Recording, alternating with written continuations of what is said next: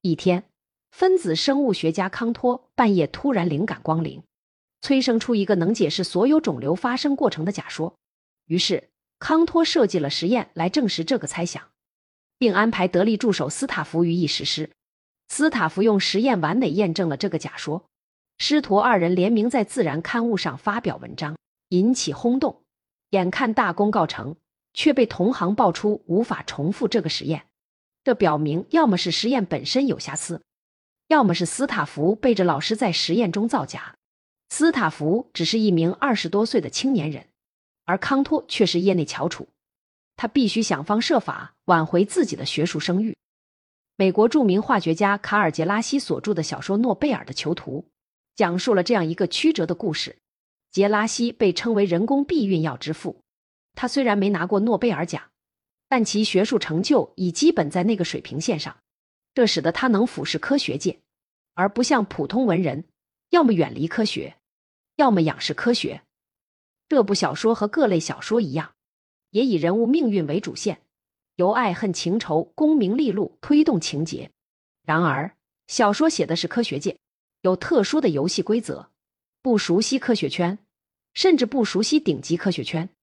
你都无法推测出人物的取舍和情节的走向，这是小说魅力的基础。小说原名直译应该是《康托的困境》，但诺贝尔的囚徒这个中译名更传神。整个故事就围绕诺贝尔奖展开，康托那个有关肿瘤的理论反而只是引线。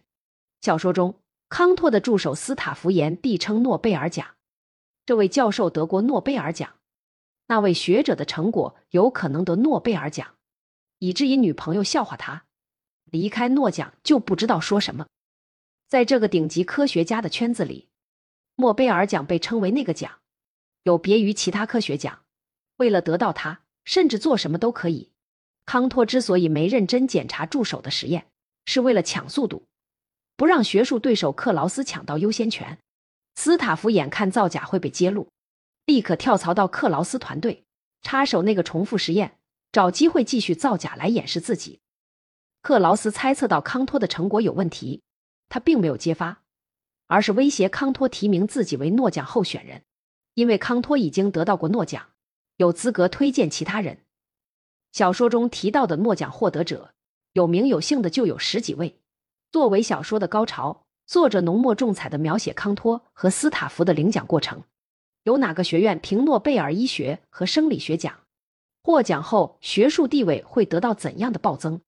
瑞典政府如何接待获奖者？颁奖仪式上穿什么服装？甚至晚宴上会有一道名叫诺贝尔冰激凌的甜品。领奖过程宛如国王加冕，巨细靡遗，让读者充分领略这个特殊的名利场。因为有资格俯视科学界，杰拉西把这个圈子里面各种勾心斗角的手段都写在小说里。然而。我们仍然能从中看到科学体制的优点，在科学共同体当中，每个人的成果都依赖于其他人的成果。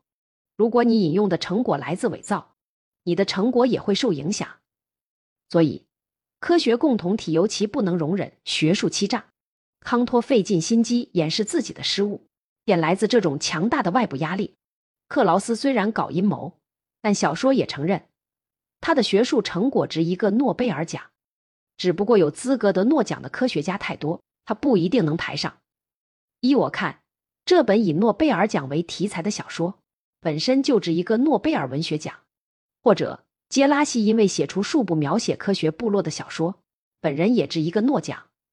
说来奇怪，像法国龚古尔文学奖、日本盖川龙之介文学奖、中国茅盾文学奖，都是作家给文学同人设的奖。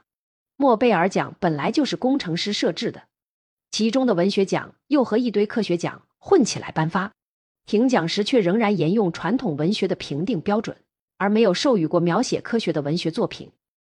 一个世纪下来，为什么没人觉得这样做并不合理？